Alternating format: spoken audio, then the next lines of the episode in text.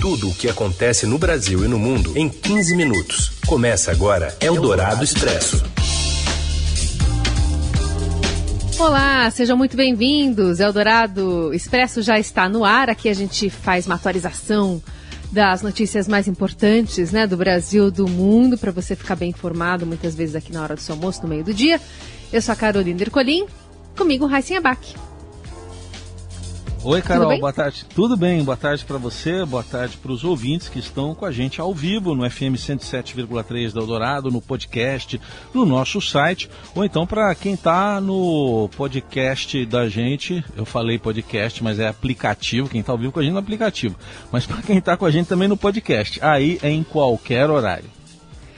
Nessa parceria editorial da Rádio Eldorado com o Estadão, vamos aos destaques então desta quinta-feira, dia 3 de fevereiro. A média de mortes por Covid no Brasil aumenta 566% em um mês com a variante Omicron, que também já causa falta de vagas em hospitais. A pista central da Marginal do Tietê será liberada ainda hoje. Na pista local prosseguem as obras para conter a cratera que se abriu durante o incidente do metrô em São Paulo. E ainda a operação que matou o chefe do Estado Islâmico na Síria e as buscas por desaparecidos na chuva em Franco da Rocha, na Grande São Paulo. É o Dourado Expresso. Tudo o que acontece no Brasil e no mundo em 15 minutos. Pista central da Marginal do Tietê deve ser liberada nesta tarde, a partir das 5 horas.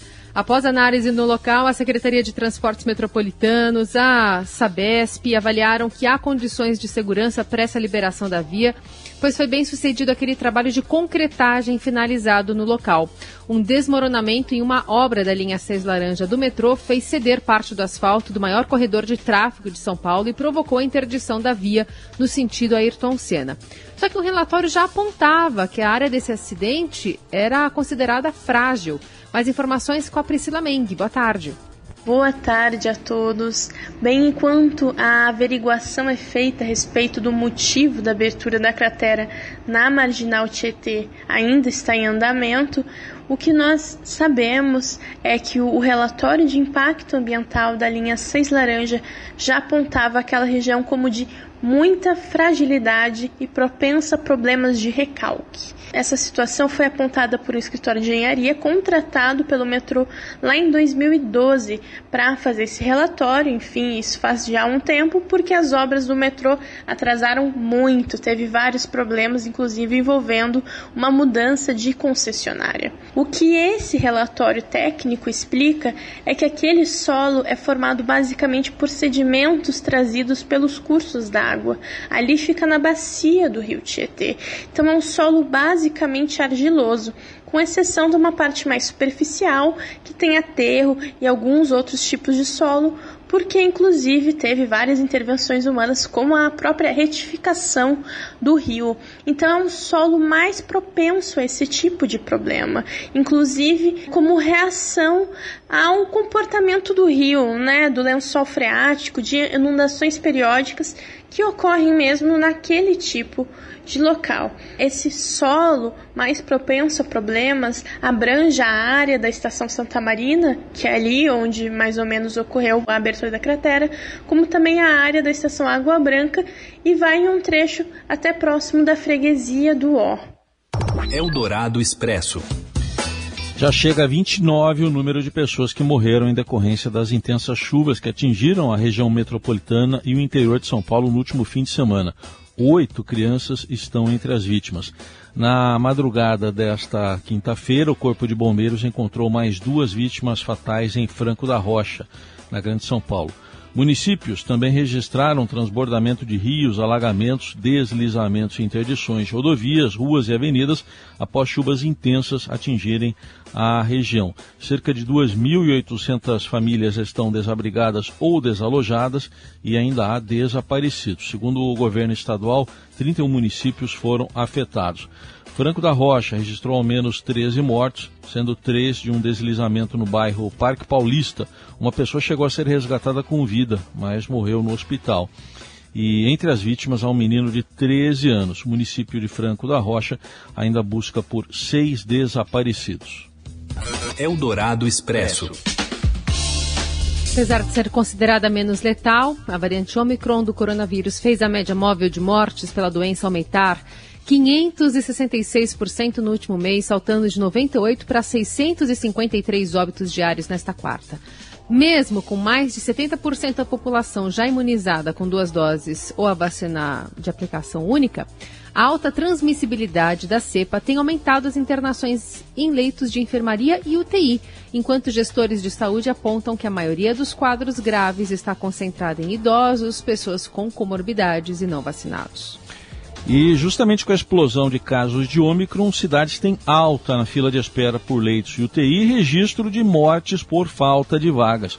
Os detalhes chegam com José Maria Tomazella. O aumento de internações pela Covid-19 fez voltarem as filas de espera por leitos de UTI no estado de São Paulo. Há relatos de mortes de pacientes que não tiveram tempo de aguardar as vagas. No interior, o problema é agravado pela circulação da variante Ômicron.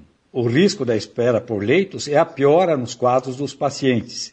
Pelo menos duas mortes pela Covid em Porto Ferreira, no interior paulista, foram de idosos que esperavam vagas em UTI, segundo a prefeitura. A alta demanda levou o município a recredenciar 15 leitos no hospital de referência e transferir pacientes para outras cidades. Em Campinas e São Carlos, também houve filas de pacientes esperando por leito hospitalar com suporte avançado. Nas duas cidades, as prefeituras acabaram reabrindo os leitos que tinham sido fechados quando a pandemia deu uma trégua. Sem leitos próprios de UTI para a Covid, cidades da região metropolitana de São Paulo, como Cotia e Suzano, também têm pacientes aguardando liberação de vagas em unidades estaduais. Para ajudar os municípios no combate à pandemia, o governo estadual paulista informou que vai abrir mais 700 leitos na rede hospitalar. E a nova onda de Covid, provocada pela Omicron, gerou também um forte impacto sobre os médicos brasileiros. 87,3% deles foram acometidos pela doença nos últimos dois meses. É o que mostra um levantamento inédito feito pela Associação Médica Brasileira em parceria com a Associação Paulista de Medicina.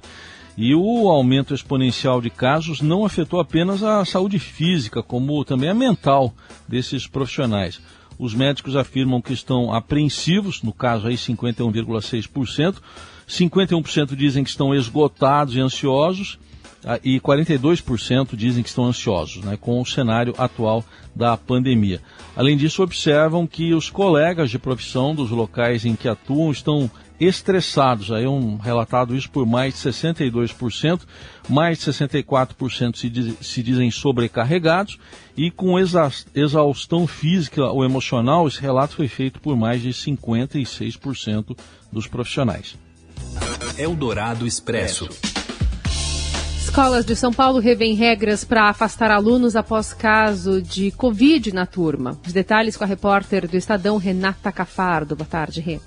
Olá, Carol e Hassen. Pois é, as escolas passaram a flexibilizar os protocolos no combate à Covid, né? Tanto nas escolas públicas quanto nas particulares, não se está mais isolando uma turma toda quando existe um caso de Covid. Ontem, o próprio secretário estadual de Educação, Rocieli Soares, disse a seguinte frase: não pode mais se fechar turmas por conta de um ou dois casos, é preciso observar se há um surto. Vários colégios de elite estão fazendo a mesma coisa. Então, na rede estadual já é uma recomendação, uma determinação do secretário e nas escolas privadas isso também está acontecendo. O Santa Cruz, por exemplo, já mudou essa semana seus protocolos, dizendo que só no segundo caso positivo é que vai ser afastada a sala toda, porque isso indicaria um surto. O que os infectologistas que a gente ouviu na matéria disseram é que a escola, muitas pesquisas já mostraram, é um local seguro. Então, com máscara, com todos os protocolos de higiene, com ventilação, não necessariamente vai haver a transmissão na escola. E essas crianças normalmente pegam a Covid em casa ou em atividades sociais e não vão necessariamente estar passando para os colegas. É preciso observar quando há um caso, observar a turma para não inviabilizar a escola né? Depois de dois anos com escolas, com ensino remoto, a preocupação maior é que as crianças não sejam novamente penalizadas. Os estudos mostram que, por exemplo, 50% dos professores mundialmente dizem que os seus alunos não aprenderam o que deveriam aprender nesse período de ensino remoto e outros países também estão com esse mesmo procedimento. O Reino Unido e os Estados Unidos também já não isolam a turma toda. Lá é muito forte o processo de testagem. Então, assim que aparece uma criança numa turma, o restante da turma testa todos os dias. Eldorado Expresso.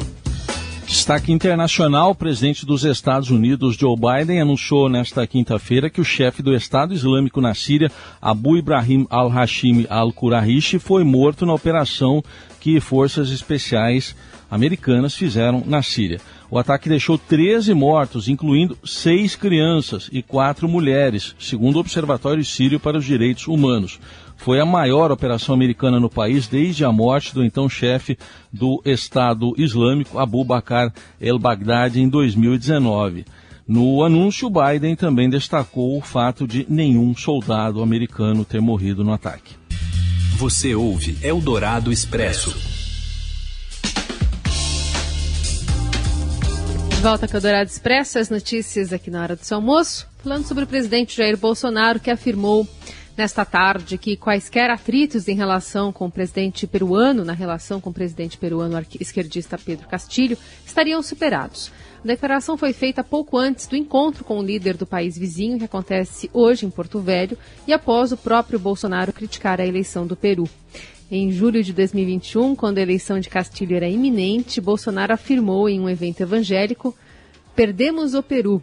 Presidente peruano é de esquerda na economia, mas conservador nos costumes e considerado autoritário pela oposição do país vizinho. Ainda nesta quinta, o presidente confirmou a troca de 11 ministros em 31 de março, em razão das eleições gerais, e acenou para a possibilidade de dar um cargo ao senador Marcos Rogério, que é do PL, da tropa de choque, inclusive do governo na CPI da Covid. Rogério é senador por Rondônia e estava ao lado do presidente no momento da declaração. Eldorado Expresso. A Polícia Federal prende um empresário milionário ligado ao garimpo ilegal por ordenar a queima de helicópteros do Ibama. E os detalhes chegam de Brasília com André Borges. André, boa tarde. Boa tarde para você, Heisen, Carol e ouvintes da Rádio Eldorado. Bom, a gente lembra aqui que no dia 25 de janeiro, dois helicópteros usados pelo IBAMA em fiscalização ambiental foram queimados dentro de um aeródromo lá em Manaus, no Amazonas. Nesta última semana, a Polícia Federal conseguiu identificar e prender seis pessoas que invadiram, né, invadiram uma área de segurança, inclusive, lá desse aeródromo e tacaram fogo nos helicópteros. Um deu perda total, o outro teve algumas avarias. Dessas seis pessoas, veja isso, o que é interessante aqui, Raíssa e Carol. Tem um empresário de Goiânia, que é o mandante disso que aconteceu. O nome dele é Aparecido Naves Júnior. Esse empresário de 35 anos tem duas empresas lá. Em Goiânia, a Polícia Federal fez essa prisão ontem na cidade e olha isso, a gente acha que muitas vezes são pessoas simples, pobres, que estão lá explorando o garimpo e tal. O empresário estava na casa dele, uma casa de mais de 2 milhões de reais, carros de 400 mil reais parados na garagem ali e tal. Uma pessoa de muito dinheiro que havia contratado essas outras pessoas para invadirem o local. Por quê? Queimaram aviões que ele usava para explorar ouro na terra indígena Yanomami, lá em Roraima. E aí, por causa disso, ele queria se vingar dos agentes ambientais. Agora vai ter bastante tempo para explicar como funciona o crime que ele opera, preso na detenção da Polícia Federal. Eldorado Expresso. Lei sobre troca de técnicos é revogada depois de pressão de times brasileiros. Conta mais, Robson Morelli. Olá, amigos. Hoje eu quero falar da revogação de uma lei no futebol brasileiro que foi construída pela CBF, aprovada pelos clubes e colocada para valer na temporada passada, que diz respeito à troca de treinador. Os clubes se reuniram nesta semana para derrubar essa lei, ou seja, aquela regra dizendo que o clube deveria ter somente dois treinadores por temporada, não poderia demitir e contratar, essa regra caiu pela discussão dos próprios clubes da Série A do Campeonato Brasileiro. A CBF acatou a determinação e a partir do próximo Campeonato Brasileiro, nesta temporada, que começa mais perto do meio do ano, essa regra de troca de treinador não vale. Então volta a ser como era antes. O clube pode contratar e demitir qualquer treinador em qualquer período, em qualquer momento, independentemente do tempo de casa desse novo treinador. A decisão foi anunciada ontem, no mesmo dia em que o Corinthians demitiu o técnico Silvinho após o time perder em casa para o Santos por 2 a 1. Então a lei que segurava, que dava certa tranquilidade para o treinador, ela não existe mais. A bem da verdade, ela nunca existiu, porque os clubes e o próprio treinador burlavam essa determinação, dizendo que a saída foi em comum acordo, e isso impedia que tanto o clube quanto o profissional fossem punidos ou não pudessem exercer, no caso do treinador, a sua profissão em outro clube na temporada. É isso, gente. Falei. Um abraço a todos. Valeu. E ponto final no Eldorado Expresso. Você fica muito bem informado também no portal do Estadão, nas plataformas digitais. E amanhã a gente está de volta. Uma boa quinta para todos. Valeu, Heisen. Valeu, Carol. Obrigado pela companhia e ótima quinta para todo mundo. Você ouviu Eldorado Expresso tudo o que acontece no Brasil e no mundo em 15 minutos.